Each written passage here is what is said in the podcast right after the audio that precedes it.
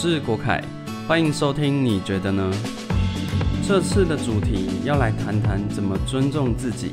学会尊重自己有很多种方法，我会分享两个我觉得很有帮助的观念，大家可以去思考看看。如果对你有用，那很棒，恭喜你。如果觉得不适合，也不要气馁，可以找寻其他方法。那就让我们开始吧。这集要谈论第一个观念，很重要却不被重视的观念，就是拒绝。先来分享一个故事。K 先生他的邻居是一对夫妻，有一个小孩，孩子才刚学会走路。每次遇见邻居太太，那位太太脸上都没什么表情，也不会跟别人打招呼，给人一种很阴沉的感觉。虽然跟邻居也不太熟。但至少邻居先生遇见还会打个招呼，有时候也会聊上两句。偶尔听到邻居先生在抱怨太太，说他太太懒得运动，越来越胖，也都没再打扮，没有以前那么漂亮了，很不体贴，也变得有点懒惰。常常回家看到他都坐在沙发上划手机。虽然都只是小小抱怨一下而已，但是感觉得出来。夫妻间的感情似乎有一点不是那么好了。过了一段时间，他们夫妻突然离婚了，也把房子卖掉。邻居先生没有多说什么，只说他要去其他地方生活了。看得出来，他有点落寞。K 先生觉得这是别人的隐私，也不好意思再多问。而邻居太太本来就是这里的人。索性就搬回自己家，跟妈妈、爸爸一起住。偶尔会在附近路上遇见邻居太太。有一次又遇见邻居太太时，邻居太太面带笑容，跟 K 先生打了个招呼。这个招呼打得让 K 先生有点措手不及。他从来没想过邻居太太会主动跟他打招呼，还面带灿烂的笑容。尴尬的回应之后，也没多说什么，就各自离开了。从那次以后，邻居太太每次遇见 K 先生都会打招呼。K 先生慢慢发现，邻居太太好像瘦了一点，看起来是有运动、有肌肉的那种瘦，整个人也亮了许多，不再像以前阴沉沉的样子。出于好奇，有天 K 先生就问邻居太太说。最近你好像精神变好了许多，看起来也健康了不少，是发生了什么事情吗？K 先生很好奇，一个看起来快烂掉的人是怎么变得这么有朝气？邻居太太笑着说：“她也没想过他会变得这么阳光。”她说，在结婚后，为了买房子，两个人都很努力工作，辛苦存了头期款，买了一间房子。有了落脚处后，亲友也开始催促他们该生小孩了，说有了小孩才是完整的家庭。他们夫妻想了想，也对，反正生活很稳定了，就生了一个小孩。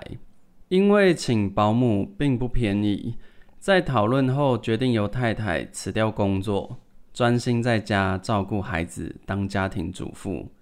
没想到那是噩梦的开始。洗衣、晒衣、煮饭、洗碗、带小孩，孩子醒了要陪他，孩子睡了要继续做还没做完的家事，每天都有做不完的家事。因为很少出门，出门可能也只是买菜、缴费而已，所以渐渐没有再打扮了。以前上班的时候，还能跟同事、朋友哈拉两句。现在整天在家里，连一个可以说话的朋友都没有。有时候好不容易孩子睡了，也忙了一整天，想坐着划手机放松一下。先生下班回来看到后，就会开始念他，说整天一直在划手机，家事也不做一做，或者去运动一下也好。而且在他辞掉工作、没有收入后，他明显感觉到先生对他的尊重降低了不少，有时候甚至会攻击他变胖变丑，说自己被他诈骗了。这些话听在邻居太太心里，都让她感到很受伤。她也变得越来越自卑，出门也尽量不要跟别人对眼或接触。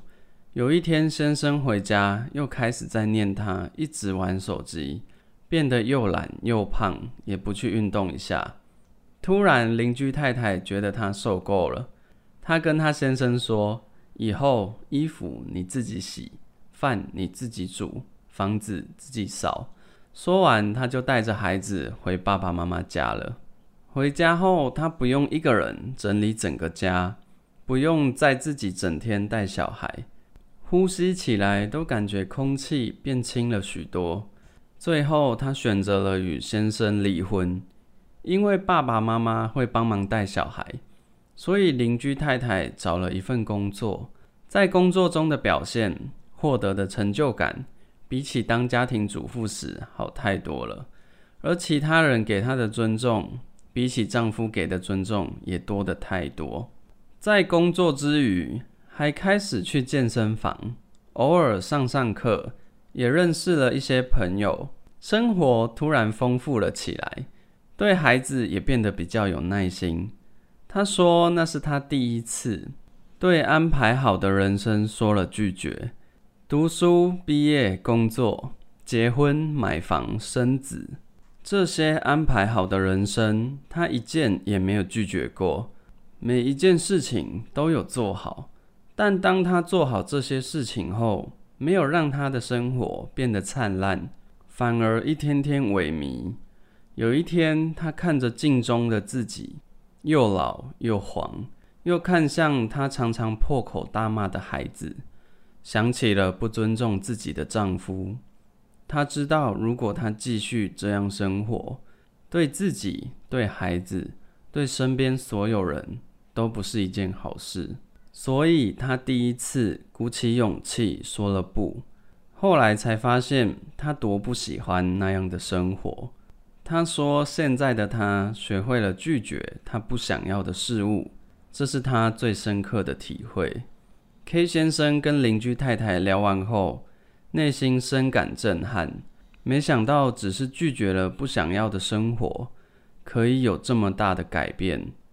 不是邻居太太变懒。变老了，只是勉强自己生活，已经消耗了他太多力气。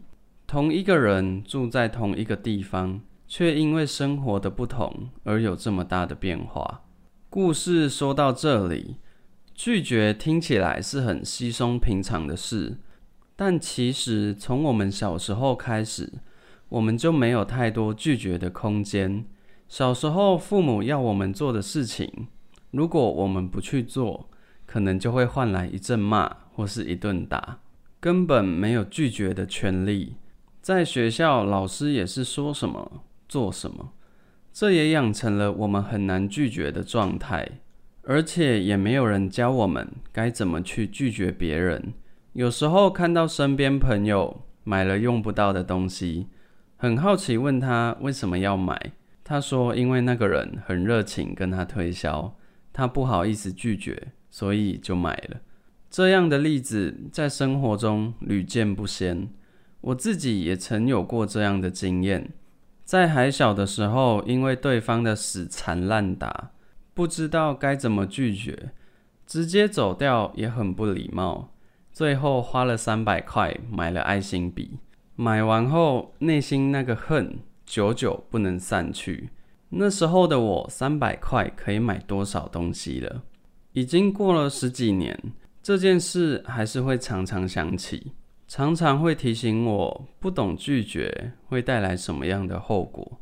在开始工作后，有时候下班同事会有邀约，这时候就又会开始挣扎，不想去，可是又怕不去会有不好的影响，最后只能硬着头皮去。工作一天已经很累，还要强颜欢笑去应酬。不熟的朋友结婚发来请帖，到底要不要去？不去好像很不礼貌。甚至更难受一点的，还有人因为不好意思拒绝别人的追求，最后就答应在一起。听起来很荒谬，但它却是真实发生过的。生活中有很多这样的情况，有时候就是一个简单的拒绝，就可以减少许多负担。但要拒绝又让人感到很不好意思。拒绝是一件没有看上去那么容易的事。在拒绝的时候，你也常感到挣扎吗？这集用故事诉说了拒绝在我们生活中扮演了多重要的角色。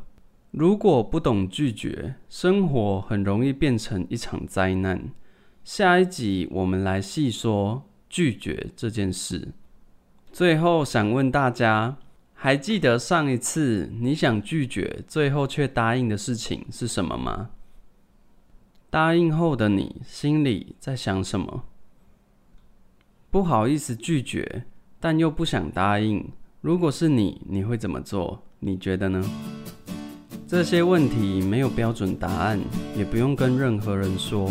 你可以遵从本心去回答，问问自己，仔细的去品尝、思考，找出自己才知道的答案。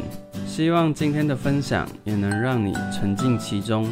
如果觉得对身边的人也会有所帮助，分享给他们。谢谢你的收听，我是国凯，下次见。